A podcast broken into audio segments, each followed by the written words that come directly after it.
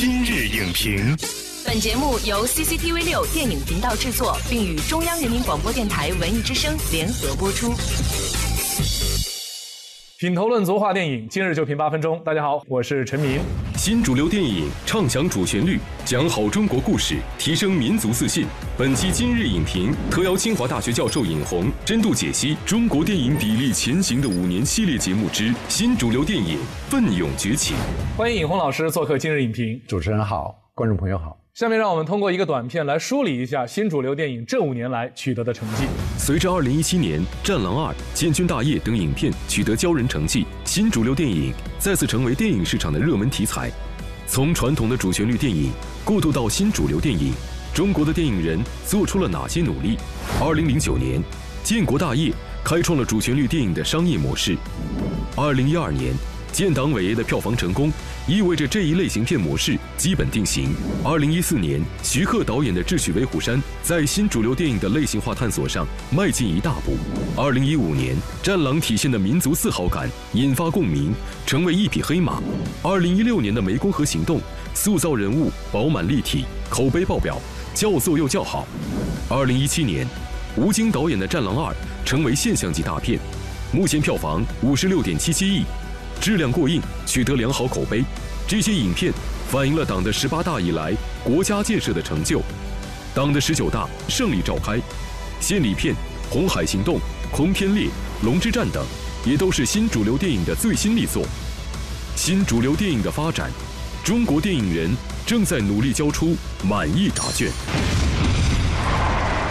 刚才呢，我们通过短片也了解到了新主流电影这五年呢取得了骄人的成绩，特别是今年的一部现象级大片《战狼二》横空出世，更是把新主流电影的关注度推到了一个前所未有的高度。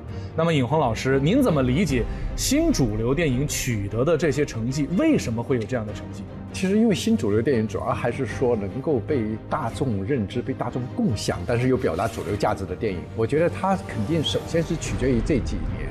嗯，中国电影电影产业和电影创作所取得的伟大的成绩，我们做了一个巨大的电影市场的盘子，我们诞生了七一年七百多部的电影，这个电影的基础为我们的新主流电影的出现，应该说创造了很好的条件。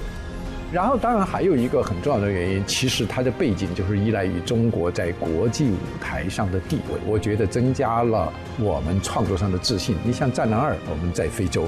而且我们的军舰能够去走出去，而且我们能够去撤侨，让他们回来。所有这一切，它背后依赖于确确实实是，呃，一个国家的崛起和一个国家在国际舞台上的地位都有关系。随着大家接受度的提升，那么电影的商业属性也越来越得到了市场的认可。特别是像一些香港导演徐克呀、林超贤啊、啊刘伟强的加入，包括我们一些年轻的导演吴京啊，让新主流电影的可看性可以说是越来越强了。那么您觉得这种可看性和类型商业化的创作手法之间，呃，它是存在一个什么样的关系？我们现在呃新主流电影它就是能够被大众接受，它本身是具有商业性的，而且我们也不把商业性仅仅理解为。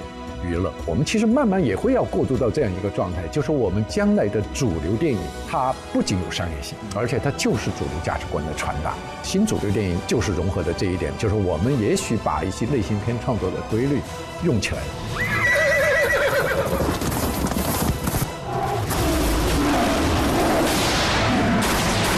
近年来的话，很多的年轻人。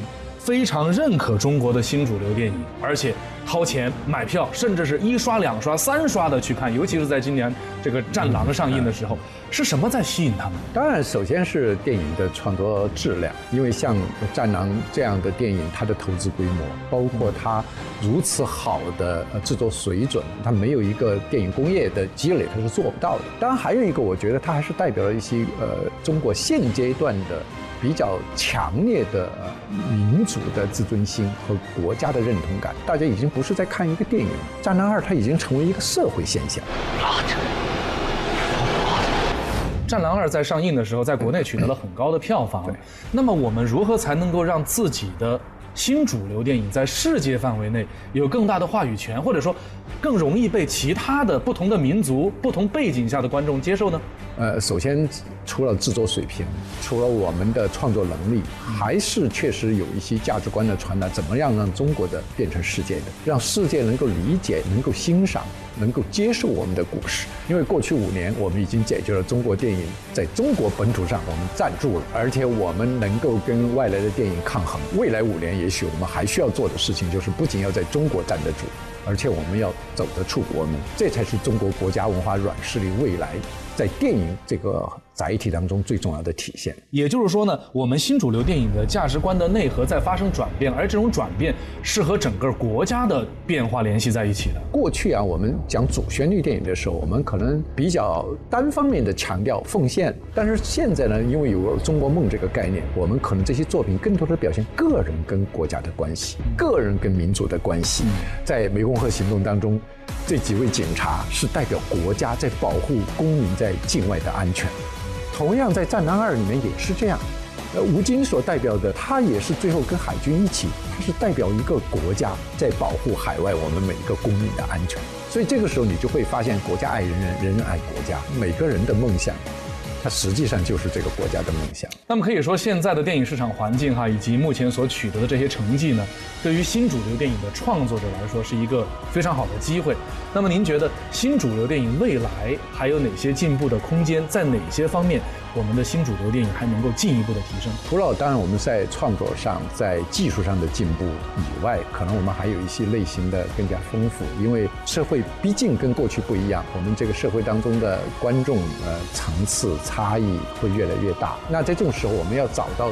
最大限度的公约数，同时我们要去满足不同的受众他们的一些需要。还有一个就是可能会出现怎么去让我们这些主流价值的传达更具有国际性，既要满足中国观众在一个崛起过程当中我们的自我认同的需要，嗯，其实也要让世界更好的认知中国，中国的强大，我们愿意用中国人的善良，中国人的。勤劳勇敢，中国人的人道主义精神，去带给世界和平的福音，这才是真正的大国意识。好的，感谢尹红老师的精彩点评。随着弘扬社会主义核心价值观的优秀作品层出不穷，新主流电影也在不断的进步和强大，蕴含民族精神，提升民族自信，坚守创作理念，紧跟时代步伐。相信未来会有更多优秀的新主流电影出现，使中国电影创作主旋律更嘹亮，正能量。更充沛。好了，今天节目就是这样，下期节目再见。本栏目视频内容，请关注 CCTV 六电影频道，周一到周五每晚十点档《今日影评》。